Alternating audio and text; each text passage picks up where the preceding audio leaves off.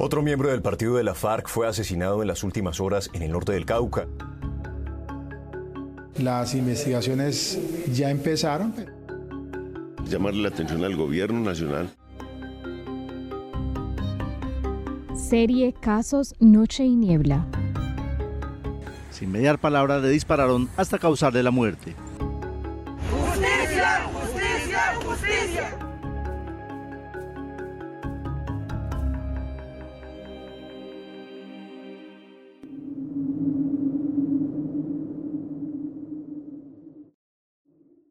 El día de hoy lamentamos profundamente. Fecha. 2 de marzo de 2021. Lo sucedido en el corregimiento de Huamanga. Lugar.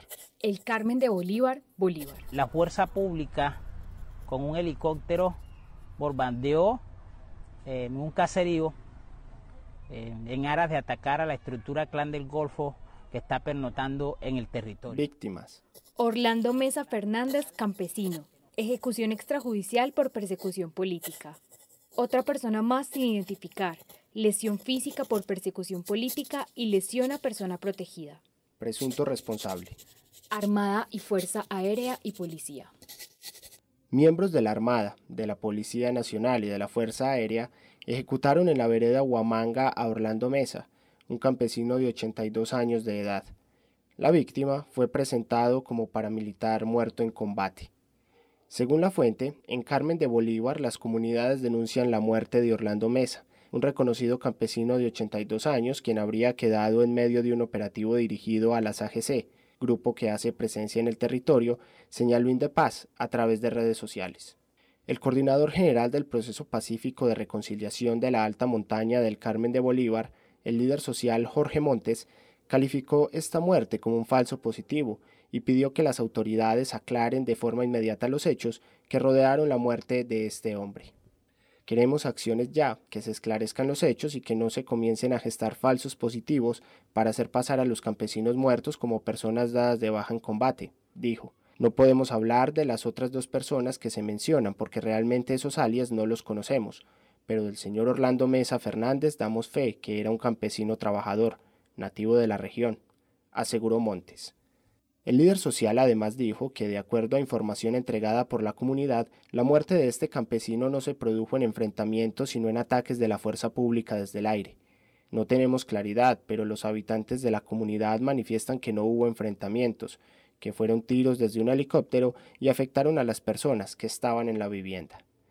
De acuerdo a Jorge Montes, el joven de 15 años que resultó herido en medio de este operativo y que fue trasladado vía aérea por la fuerza pública para ser atendido en el Hospital del Carmen de Bolívar, era familiar de Mesa Fernández y se encontraba junto a él durante los operativos.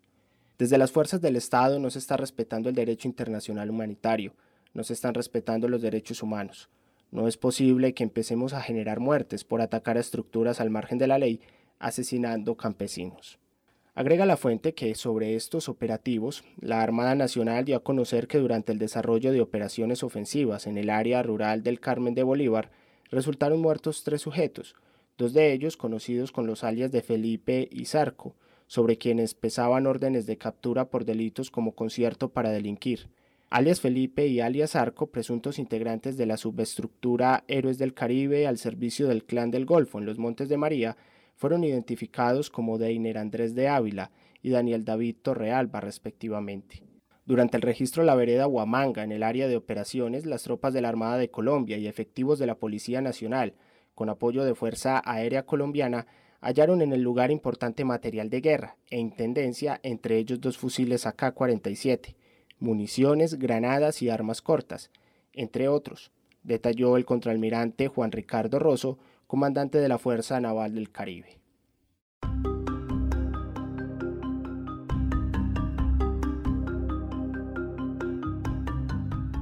Este es uno de los casos registrados en el mes de marzo de 2021 por la revista Noche y Niebla número 63. Encuentra la revista completa y más información sobre violencia política, violación a los derechos humanos e infracciones al derecho internacional humanitario en Colombia en nocheyniebla.org y cinep.org.co.